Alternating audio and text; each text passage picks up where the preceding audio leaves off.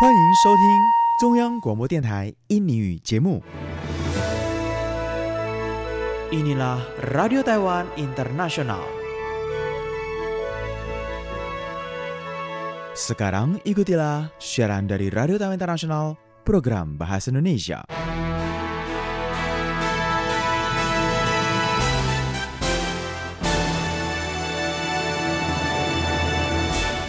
Apa kabar saudara pendengar? Selamat berjumpa kembali dengan kami acara Radio Taiwan Internasional siaran bahasa Indonesia kembali mengudara di hari Senin ini pada tanggal 13 April 2020.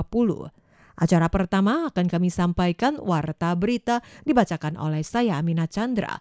Kemudian Anda dapat mengikuti acara RTI lainnya bersama Ipung membawakan manusia dan teknologi. Berlanjut dengan Mimi Susanti membawakan acara apa dan siapa. Untuk acara terakhir yang akan menutup perjumpaan kita di hari ini bersama Yunus Hendri dalam kampus. Terlebih dahulu kita ikuti bersama warta berita.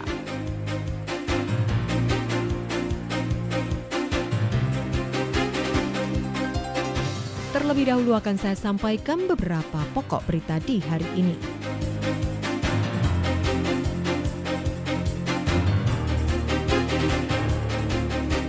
Penambahan 5 kasus terinfeksi hingga 13 April jumlah kasus terinfeksi di Taiwan 393 orang.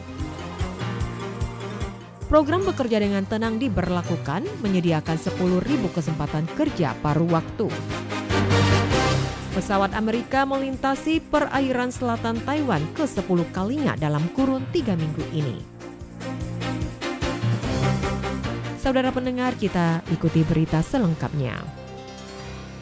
Pusat Komando Pencegahan Epidemi CECC pada hari Senin ini umumkan penambahan 5 kasus terinfeksi COVID-19. Kasus lokal, maka jumlah kasus terinfeksi di Taiwan mencapai 393 orang.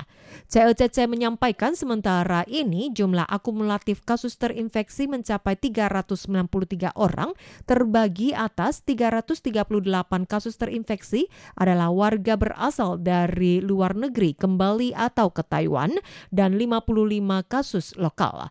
6 kasus meninggal dunia, 114 orang dinyatakan sembuh dan bebas dari karantina, selebihnya masih dalam perawatan di rumah sakit. Guna membantu mengurangi dampak akibat pandemi terhadap tenaga kerja paruh waktu dan atypical worker atau pekerja yang memiliki hubungan kerja non-konvensional dengan pemberi kerja. Kementerian Ketenagakerjaan pada hari Senin ini mencanangkan program bekerja dengan tenang dan dapat memberikan paling maksimal 12.640 dolar Taiwan sebagai dana subsidi. Gelombang pertama akan memberikan 10.000 lebih kesempatan kerja warga yang mengajukan pendaftaran pada Badan Layanan Ketenagakerjaan di wilayah tempat tinggalnya. Seiring dengan semakin merebaknya pandemi COVID-19 yang menghantam berbagai bidang pasar guna membantu para pekerja paruh waktu atau atypical worker, Ketenagakerjaan pada tanggal 13 April menggerakkan program bekerja dengan tenang. Pada hari perdana menyediakan lebih dari 10.000 kesempatan kerja di seluruh pelosok Taiwan dengan gaji standar 158 per jam dan paling banyak 80 jam per bulan dan dapat menerima maksimum 12.640.000 dolar Taiwan. Subsidi ini berlaku dalam batas waktu 6 bulan. Pihak Kementerian Ketenagakerjaan Linsan Kui mengemukakan berhubungan dengan semakin banyaknya pekerjaan yang berkaitan dengan tindakan pencegahan, terutama penambahan pekerjaan baru, yakni pengalokasian masker, pengukuran suhu tubuh masyarakat, disinfektan lingkungan, dan pekerjaan lainnya. Target saat ini menyediakan 60 ribu kesempatan kerja. Linsan Kui mengatakan. Kami akan terus merekrut, mungkin selanjutnya akan semakin banyak kesempatan kerja. Kami juga berharap setelah warga mendaftarkan diri dan melalui negosiasi dengan pemerintah setempat, dengan cepat mungkin dalam waktu satu minggu sudah dapat bekerja. Kualifikasi pendaftaran tenaga kerja adalah gaji pendapatan mereka untuk asuransi ketenagakerjaan di bawah 23.800, wajib lebih dari dua bulan asuransi ketenagakerjaan dan juga dalam kurun waktu enam bulan dengan batas waktu hingga akhir tahun ini. Kementerian Ketenagakerjaan mengingatkan Apabila tenaga kerja menerima tunjangan pengangguran, program perluasan kerja, pelatihan kerja, subsidi kerja sementara, pelatihan penempatan kerja, dan program penyesuaian atau subsidi pemerintah lainnya yang serupa, maka tidak dapat mengajukan permohonan ini dalam waktu bersamaan.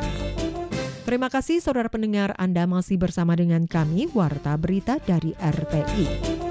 Daratan Tiongkok melepas kapal induk Liaoning CV-16 pada tanggal 12 April di perairan timur Taiwan berlayar ke arah selatan. Menurut informasi Aircraft Sport, pesawat pengintai RC-135W, pesawat patroli maritim P-3C pada hari Senin ini mengikuti sepanjang perairan di kawasan selatan Taiwan. Dan ini merupakan ke-10 kalinya pesawat militer Amerika muncul di perairan perairan Taiwan dalam kurun waktu tiga minggu ini. Pandemi COVID-19 tengah melanda dunia, namun militer daratan Tiongkok tetap aktif menjalankan pelatihan militer atau kapalnya. Kementerian Pertahanan Taiwan pada tanggal 12 April mengklarifikasi kapal induk militer Liaoning dan lima kapal pergata pada awal bulan April ini menjalani latihan militer di Laut Kuning dan Laut Tiongkok Selatan. Pada tanggal 11 April berada di Laut Timur memasuki Selat Miyako, kemudian pada tanggal 12 April berlayar ke perairan timur Taiwan mengarah ke selatan. Perkembangan pelatihan militer ini mendapat pantauan dari Kementerian Pertahanan Taiwan. Juru bicara Kementerian Pertahanan, Shi Shun Wen menyampaikan berkaitan dengan pergerakan di sekitar perairan Taiwan, pelatihan militer daratan Tiongkok mendapat pantauan dari kemiliteran Taiwan. Menurut informasi yang diutarakan secara terbuka oleh Kementerian Pertahanan, semenjak tanggal 25 Maret hingga hari ini, pesawat terbang pihak militer Amerika terbang melintasi untuk ke-10 kalinya dalam kurun waktu kurang dari tiga minggu ini. Yang pertama pada tanggal 25 Maret pesawat pengintai Lockheed IP-3. Kedua, pada tanggal 26 Maret di antaranya pesawat pengebom strategis Boeing B-52 Stratofortress yang diluncurkan, Boeing KC-135 Stratotanker, Ketiga, pada tanggal 27 Maret Boeing B-52 dan pesawat pengintai RC-135U. Keempat, pada tanggal 31 Maret juga menggerakkan pesawat patroli P-3 Orion. Kelima, pada tanggal 8 April pesawat pengintai RC-135U. Keenam, pada tanggal 10 April pesawat pengintai RC-135U. Ketujuh, pada tanggal 11 April pesawat patroli P-3 Orion Orion dan ke-8 pesawat patroli P-3 Orion, ke-9 pada tanggal 13 Maret pesawat pengintai RC-135W dan yang ke-10 adalah pada tanggal 13 Maret patroli P-3 Orion.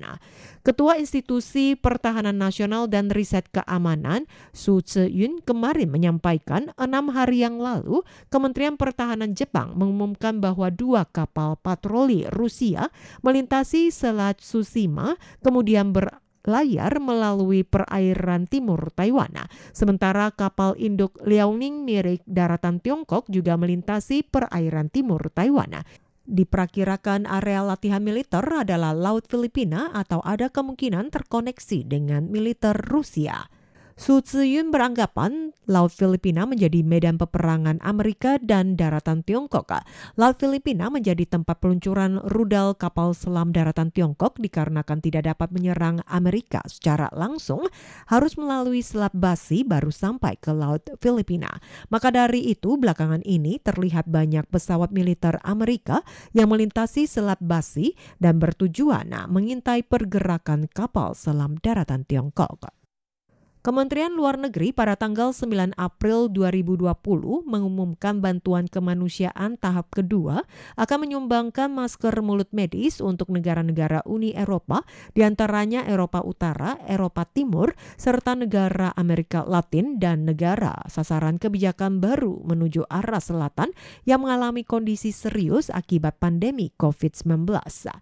Juru bicara Kementerian Luar Negeri Joanne O pada hari Senin ini menyampaikan Singapura adalah mitra penting internasional bagi Taiwan, memiliki hubungan kerjasama akrab di berbagai bidang Hubungan antar kedua belah pihak masyarakat juga terbina dengan baik.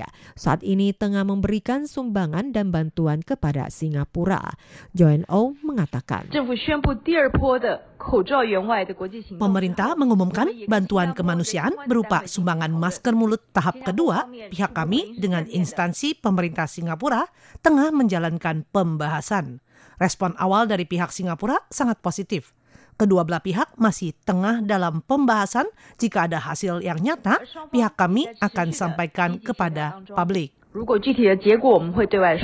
Juru bicara Kementerian Luar Negeri John O menekankan hubungan Taiwan-Singapura sangat akrab.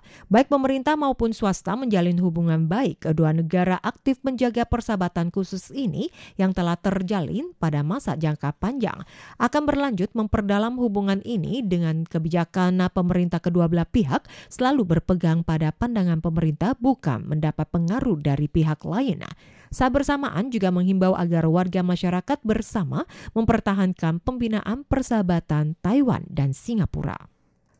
Menanggapi pandemi COVID-19, langkah-langkah penyelamatan darurat dana penyelamatan yang diambil oleh Kementerian Perhubungan untuk industri pariwisata dan transportasi turut mendapat sorotan dari masyarakat.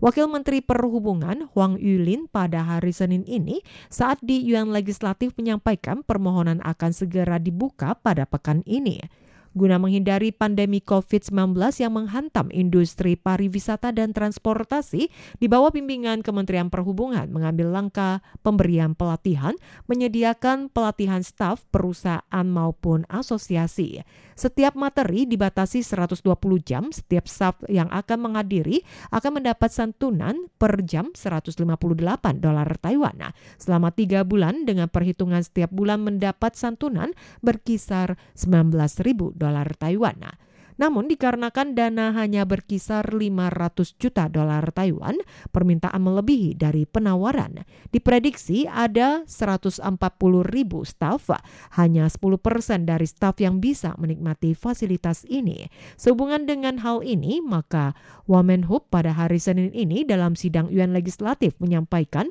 dana penyelamatan versi 2.0 yang dianggarkan hingga 2 miliar dolar Taiwan. Wamenhub Huan Yulin mengatakan bahwa maka pihaknya menetapkan untuk pelatihan staf dengan anggaran dana penyelamatan versi 2 ini dari dana 500 juta akan bertambah menjadi 2 miliar dolar Taiwan. Setelah penambahan ini semestinya bisa memenuhi permintaan ke depannya apabila masih belum mencukupi pihaknya akan melakukan rolling review untuk penambahan dana yang diperlukan. Selanjutnya saudara pendengar akan kami sampaikan perakiraan cuaca dari Biro Klimatologi Sentral Taiwan untuk tanggal 14 April 2020. Wilayah utara cerah berawan curah hujan 0%, suhu udara 11 hingga 22 derajat Celcius. Wilayah tengah Taiwan cerah berawan, curah hujan 0%, suhu udara 11 hingga 24 derajat Celcius. Untuk wilayah timur Taiwan, kondisi cerah berawan hingga mendung, curah hujan 0%, suhu udara 11 hingga 23 derajat Celcius. Sementara wilayah selatan, cerah berawan, curah hujan 0%, suhu udara 11 hingga 27 derajat Celcius. Untuk luar pulau Taiwan, kondisi cerah berawan, curah hujan 0%, suhu udara 11 hingga 22 derajat Celcius.